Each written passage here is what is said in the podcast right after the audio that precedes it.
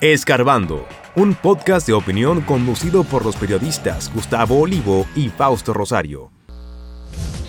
Tras cerrar su embajada en Puerto Príncipe, Estados Unidos confía en que Consejo de Seguridad de la ONU apruebe intervención internacional en Haití.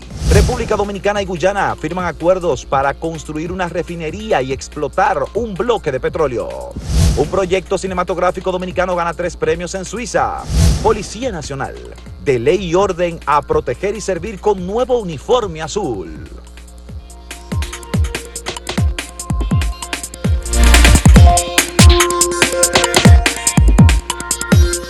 En el día de ayer se firmaron en el Palacio Nacional por lo menos seis protocolos de cooperación entre la República Cooperativa de Guyana y la República Dominicana.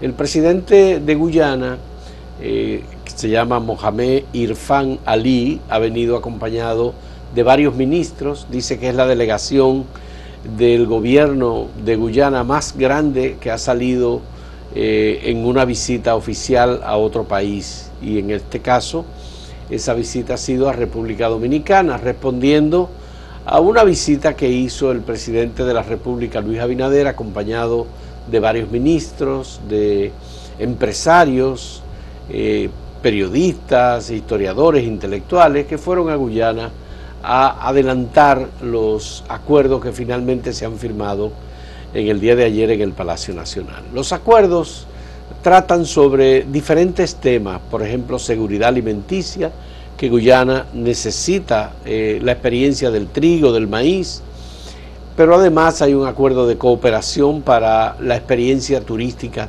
de la República Dominicana y hay unos acuerdos en los que Guyana permite al gobierno dominicano la exploración y explotación de eh, pozos petroleros o investigaciones petroleras en ese país, aparte de la conformación de una refinería de petróleo en la República Dominicana.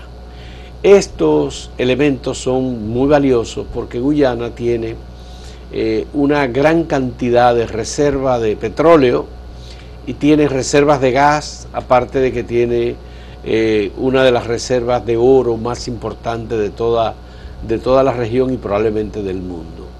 Guyana es un país de reciente formación, eh, tiene disputas territoriales con varios, con, principalmente con Venezuela, pero es un país que tiene apenas 800 mil habitantes y su territorio es mucho mayor que el de la República Dominicana, son más de 200 mil kilómetros cuadrados que tiene eh, Guyana.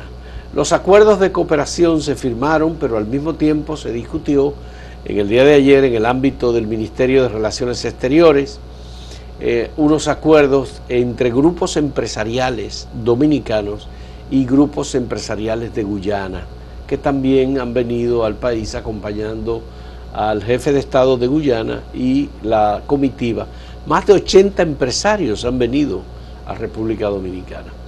Eso es muy importante porque en el ámbito internacional el país había estado de algún modo cerrado a los países de la región del Caribe y particularmente del CARICOM. Próximamente el presidente de Guyana, Mohamed Irfan Ali, pasará a ser el principal vocero y coordinador del CARICOM y en República Dominicana abre sus puertas con el CARICOM por esta vía, porque no había diálogo, no había eh, posibilidad de cooperación. Hubo un momento en que se avanzó, pero después eso se dejó de lado. Eh, mira, eh, curioso porque el CARICOM hasta el momento siempre tenía los directivos de las islas. Este es un territorio continental. Así es. es importante ese, ese acuerdo bilateral Ojalá que, se permita que se lleve a cabo todo lo que se ha firmado.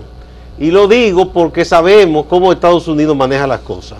Estados Unidos quiere ser siempre quien tenga la relación de explotación de recursos directos. No le gusta que entre los países haya acuerdos. Ha torpedeado siempre eh, todos esos acuerdos que hay en Sudamérica, eh, bueno, con Centroamérica eh, ellos están y dominan el ERCAFTA, de manera que esto es muy bueno, los pueblos deben intercambiar y favorecerse unos a otros en esos acuerdos bilaterales. Ojalá que el imperio permita que esto se lleve a cabo. Sí, pero no solamente que lo permita, porque obviamente está la voluntad de los gobiernos de los dos países y en este caso se ha expresado. Pero tú sabes que esa voluntad cuando Estados Unidos quiere la, la pisa. Sí, eso ha sido así, por lo digo, crucemos los dedos. Es, es eh, el gran imperio, por decirlo así, de alguna manera, creo que no hay otra cosa que reconocer, pero de todos modos la voluntad eh, del gobierno de Guyana. Ali es un hombre con una perspectiva muy pragmática. Por las conversaciones y sus palabras de ayer en diferentes momentos, estuve allí, eh, pude darme cuenta de que es una persona sumamente perspicaz, inteligente, pragmático. Ha dicho muy claramente, Estados Unidos está perdiendo oportunidades. Y Estados Unidos está perdiendo oportunidades porque está dedicado exclusivamente a ver la cuestión de Ucrania y no está viendo que hay negocios posibles, ventajosos incluso en la región y no le está poniendo ninguna atención. qué suerte que sea así. Pero qué bien, que incluso qué bien que el presidente de Guyana lo diga. Y que lo diga y que sea así de verdad. Me parece muy bien. Eh, hasta ahora porque lo otro es una perspectiva demasiado pesimista en el sentido de que los gobiernos como que no pueden hacer nada. No es que no pueden, pero en realidad, frente, tú, tú supiste lo que pasó ahora con México. México fue invitado a, unirse. A formar parte del BRIC. Y López Obrador no le tocó más remedio que decir, mm, sí, yo saludo, eso es muy importante, pero yo no puedo unir a México a eso. Porque hay un tema de interdependencia con Estados Unidos. A Estados Unidos no le caería muy bien que su socio en el ARCA, eh, ¿cómo que se llama el ARCA? El Acuerdo de Libre Comercio de, América del Norte, se una al BRIC también, porque ahí están sus rivales y esas cosas, ¿no?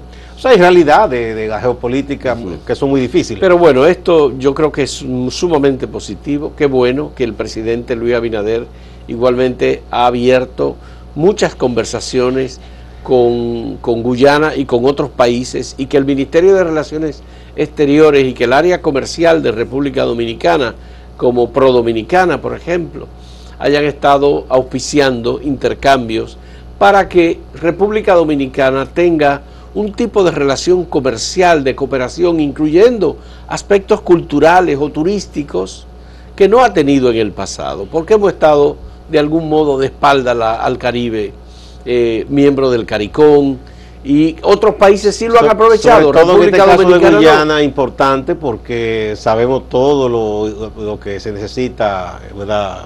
los combustibles, el gas, el petróleo y a veces hay coyuntura que se pone difícil en un mercado, un suplidor, entonces mientras más eh, posibles suplidores se tengan, mucho mejor. Bien, el otro elemento, Gustavo, es que las eh, relaciones que se abren con República Dominicana desde el punto de vista del CARICOM y países como Guyana, por ejemplo, también le abren posibilidad a la política de República Dominicana sobre la cooperación haitiana, con Haití. Entonces, esto también, fíjate que los países del CARICOM tradicionalmente habían estado en contra de República Dominicana o de espalda al país, hay coincidencias y obviamente entre los acuerdos eh, que, que se firmaron ayer no existe un acuerdo sobre la cuestión de Haití, pero sí hay coincidencia entre los dos presidentes. En este momento la cuestión es que eh, tanto Bahamas como como eh, Kenia han expresado muy claramente su disposición de colaborar con, creo que Jamaica también lo hizo, con personal para una misión humanitaria de apoyo a la policía. En el caso de Kenia es un país africano. Eh, sí, el caso de Kenia es un país africano, pero eh, en este momento la cooperación ya está prácticamente decidida y parece ser que están pasando el sombrero y se habla de una necesidad de unos 500 millones de dólares que hay que poner. En buena figura pasar el sombrero. Bueno, sí, porque hay que recoger la cooperación de Canadá, de Estados Unidos, de Francia, incluso creo que de Naciones Unidas también, que tiene que aprobar la resolución del Consejo de Seguridad para que haya esta misión internacional. Todo indica que será aprobada porque, porque, bueno, porque hay, que se han dado. hay que pagar los soldados de Kenia. Todo eso cuesta. Desde hay que buscar hospedaje a esos soldados. A eso, hay que pagarles, hay que hospedarlo, hay que darle de comer, o sea, eh, todo eso cuesta. Por eso las guerras son tan caras.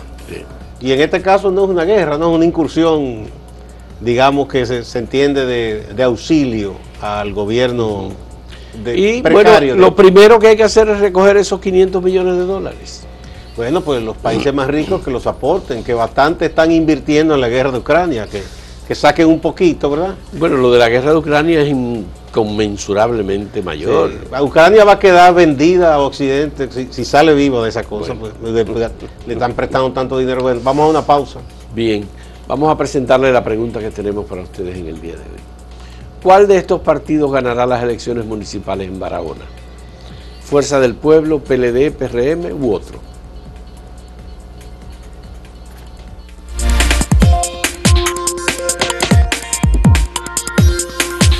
Si quieres anunciarte en este podcast, escríbenos a podcast.acentotv.de.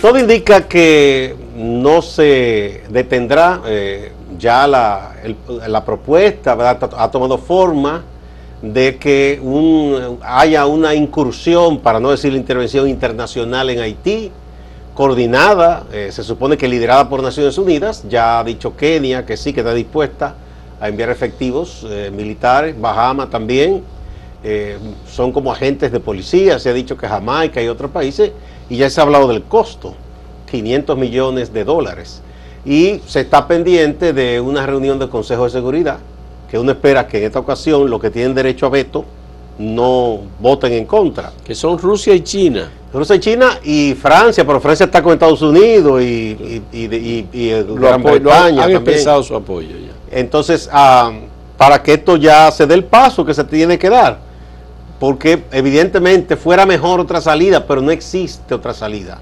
Y esperar que el pueblo, como algunos, de manera muy bonita, pero eh, ilusa, de que el pueblo se organice y se dé un gobierno, ese pueblo está atado porque o está en mano una parte del territorio de la, y de, lo que se hace en Haití, lo decían las pandillas, y por otro lado una élite muy corrupta que tiene parte del gobierno y de la economía y que no le importa a ese pueblo para nada. Entonces, lamentablemente, tiene que haber algún tipo de coordinación internacional para ayudar a Haití a salir de esta situación de crisis que se ha prolongado, una crisis crónica ya, años y años. Entonces eso ha estancado la economía, la ha deteriorado y eso trae que los haitianos desesperados huyan de su país. Más que una migración es casi una huida. Vienen aquí, hay haitianos casi en toda América, ¿verdad? Y tratando de pasarse a Estados Unidos también. De manera, en estos días Panamá hasta gritó diciendo que la han dejado sola con el problema de Darien de que pasan desde Colombia allá, van a otros países, y eso ya se ha convertido en un problema también a Panamá y a México también.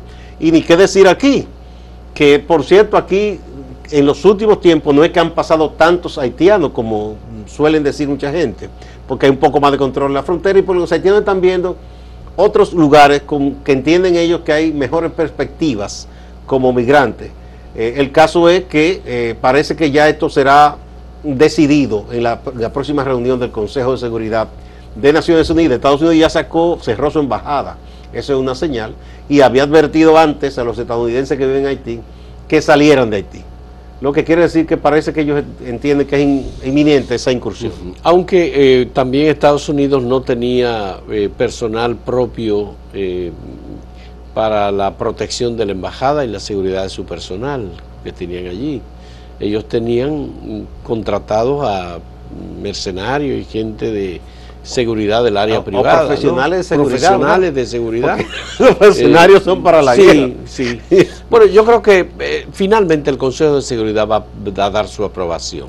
Fíjate que hubo una visita de Antonio Guterres, el secretario general de Naciones Unidas a Puerto Príncipe, y él allí se dio cuenta de que no había, eh, no hay otra salida que no sea una incursión de agentes que tengan la posibilidad de establecer eh, mayor control sobre el Tal vez, Fausto, también eh, haya algún tipo de negociación con El 95% del territorio haitiano está en manos de grupos criminales y de bandas, secuestradores.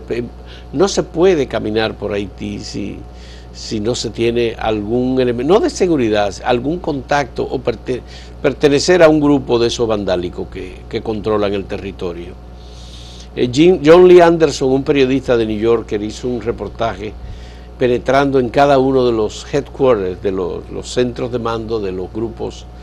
Eh, Como los cuarteles. De los cuarteles de los grupos. Y de, de verdad que esto es una situación nunca antes vista en ningún país. Digo yo, quizás hay algún tipo de acercamiento, tanto al gobierno de China como el de Rusia, que tienen derecho a veto y que podrían oponerse. Eh, y sabemos que Putin juega esas cartas, quizás busca algún tipo de acuerdo respecto a la de Ucrania a cambio de no vetar esta decisión. Bueno, hay... Pudiera ser. Eh, hay una coordinación entre los rusos y los chinos en cuanto al tema de Haití. Los chinos han estado cediendo y han dialogado con algunos de los países de la región, incluyendo a República Dominicana, y eh, aunque ellos lo que reclaman es que Haití no forma parte del grupo de países que tiene relaciones que reconoce a China, a China. eh, y no a Taiwán como, exactamente porque Haití mantiene relaciones con Taiwán. Eso puede ser Haití puede jugar esa carta a su a su favor. Bueno pero finalmente han aceptado que eh, se produzca este, esta intervención. Eh, y creo que los rusos han aceptado también eh, en acuerdo con China. ¿Acuerdo con China? O Porque el caso de Haití es un caso de deterioro y de disolución de un país. Entonces ahí como que no hay nada más. Pero yo digo, el caso de Rusia hay que buscar un acuerdo porque China está claro el interés que tiene. Ganarse un país más que los reconoce, de los pocos que todavía siguen apoyando a Taiwán y eso está claro, ¿verdad? Y Haití algún beneficio sacará de esa relación con China, que bastante necesita. Eh, pero Rusia no se ve muy claro el interés que pueda tener Haití, más allá de un asunto geopolítico, de, fastidiar a los norteamericanos para doblarle el pulso y lograr algo a cambio. Bueno, aparte del primer ministro Ariel Henry en Haití, no hay nada que represente una oposición o un grupo de diálogo que pueda negociar. Es que los que han hecho refuerzo el mismo no lo eh, no los atienden, no se convierten en interlocutores. El grupo este que hubo del Hotel Montana de lo, sí, era bastante representativo de la colectividad, pero nunca todo eso se ha ido diciendo. Él dijo que sí, que nombró una comisión y mentira, no la nombró, no le dio facilidad de que trabajara ni pero Yo no sé qué quería ese hombre, porque ese es un médico respetado en Haití eh, un cirujano, eh, que todo el mundo lo piensa como médico, no como primer ministro, porque el, hombre tampoco ha hecho nada en el gobierno para organizar nada. ¿Qué puede hacer? Es que eh, pero es que está permitido que se le destruya todo lo que él podía hacer en sus propias manos. Bueno, no sé, hay como hay una, tiene un año tenía un año, pasó el año, no ha hecho más nada tampoco. Hay una posición para dos años. de obstinación que asumen algunas personas en la política que uno no la entiende. Parece que hay que ponerse la ropa de los políticos porque son obstinados, a veces ponen en peligro hasta su propia vida por una obstinación. Bueno, él tiene mucho temor por su propia seguridad, Ariel Henry. En varias ocasiones ha habido momento en que ha tenido que, salir de eso y se, que se vaya y ya y tal vez aparece otro que tenga un poco más de decisión pero él no la tiene no la tiene definitivamente. Es una situación muy compleja. Pero no le toca a otras Naciones Unidas al Consejo de Seguridad que aprobar una resolución que ya hay dos resoluciones antes dando la autorización para que se conforme un grupo pero ningún país dio ninguna voluntad expresó eh, estamos dispuestos a hacerlo. Estados Unidos eh, trataron de estimular a Lula cuando llegó al poder, pero Lula, dijo que no. Bueno, es que Brasil no quedó muy bien con esa situación. El propio Saint Teifus, que es un brasileño, escribió dos libros hablando de las barbaridades que hizo Minusta en Haití y, denunciando corrupción y todo de la Cruz Roja estadounidense incluso, con fondos que se obtuvieron supuestamente para ayudar al pueblo de Haití a reconstruirse después del terremoto y que esos fondos fueron a parar a muchísimos bolsillos, menos al pueblo haitiano. Bueno, vamos a esperar que se produzca una decisión que ayude en dirección a mejorar el estatus. Que, Haití se estabilice y mejore porque eso nos ayuda a nosotros. Por supuesto. Porque tenemos una gran presión migratoria, una serie de cosas, ¿verdad? Y ayuda a todos los países de la región. Ah, porque también la presión porque nadie... Existe. Eh, pues, es lo que decimos, que yo decía ahorita, respecto al papel de Estados Unidos que debió ser más diligente, quizá en la, eh, ayudando a que estos países eh, echaran hacia adelante para que no se quejen tanto de la migración que ellos no quieren, ¿verdad? Y que va por esa frontera de México.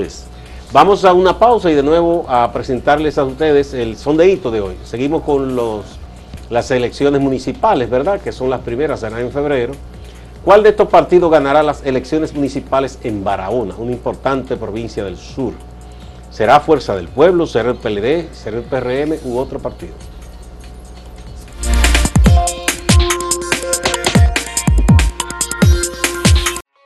Síguenos en redes sociales, arroba acento diario y arroba acento TV.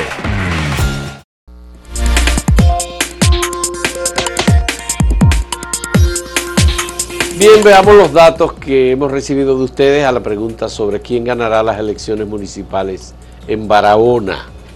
Aquí el 74.42% piensa que es el PRM, en tanto que el 10.08% piensa que es Fuerza del Pueblo, el 8.53% piensa que es el PLD y el 6.98% que es otro partido. Esto es en acento directamente respondida la pregunta. Vamos a ver ahora cómo vienen las cosas en Twitter.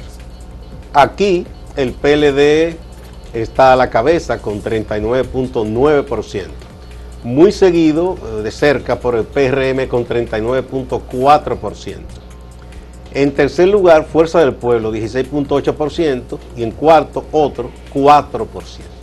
Bien, veamos el dato en YouTube, cómo es la respuesta. Aquí el PRM eh, digamos, los que piensan que el PRM ganará en Barahona es el 62%, seguido de los que creen que es eh, Fuerza del Pueblo, que son un 27%, los que creen que es el PLD, un 7%, y los que creen que es otro partido, un 4%.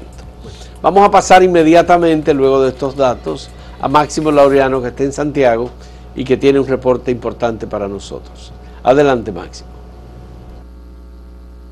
Gracias compañeros, saludos. A propósito de la arenga del presidente del Partido de la Liberación Dominicana, Danilo Medina, en la asamblea realizada en Santiago, esta organización política en la oposición tiene una agenda para este fin de semana y es que el próximo 13 de agosto el partido estará en una marcha caravana regional. De esto nos habla Pablo Grullón, quien es el encargado operativo de la campaña del PLD.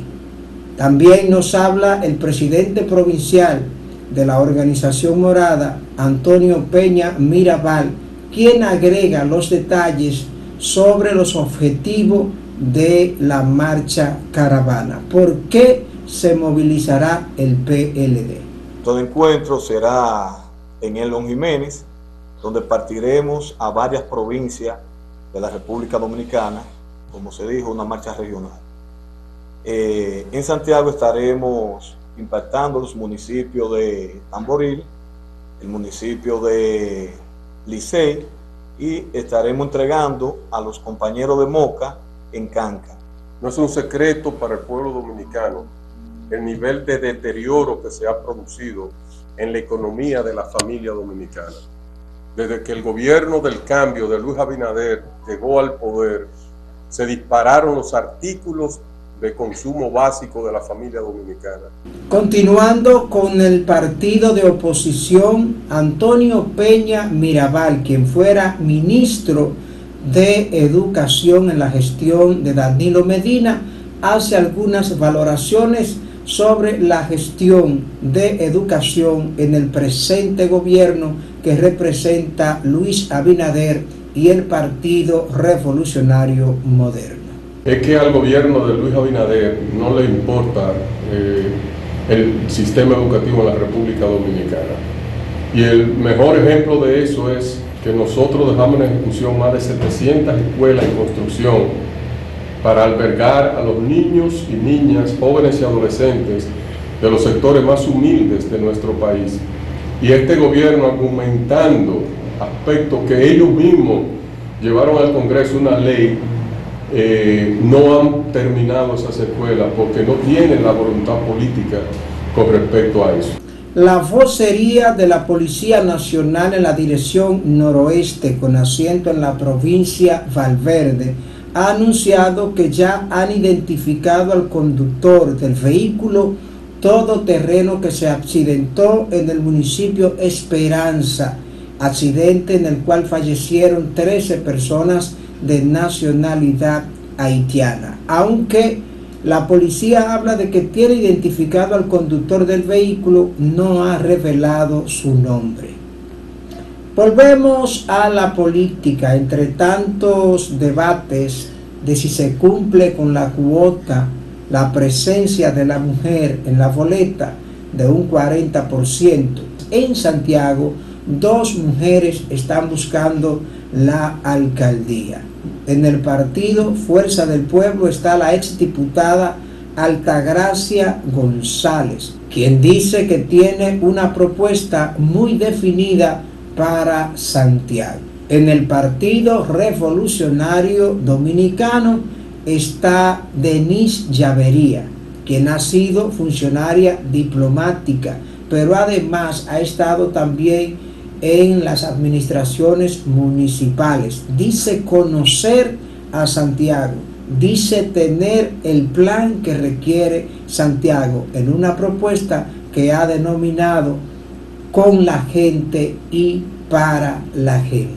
Distante pero pendiente, actualidad y objetividad desde Santiago. Siga con la programación de Acento TV.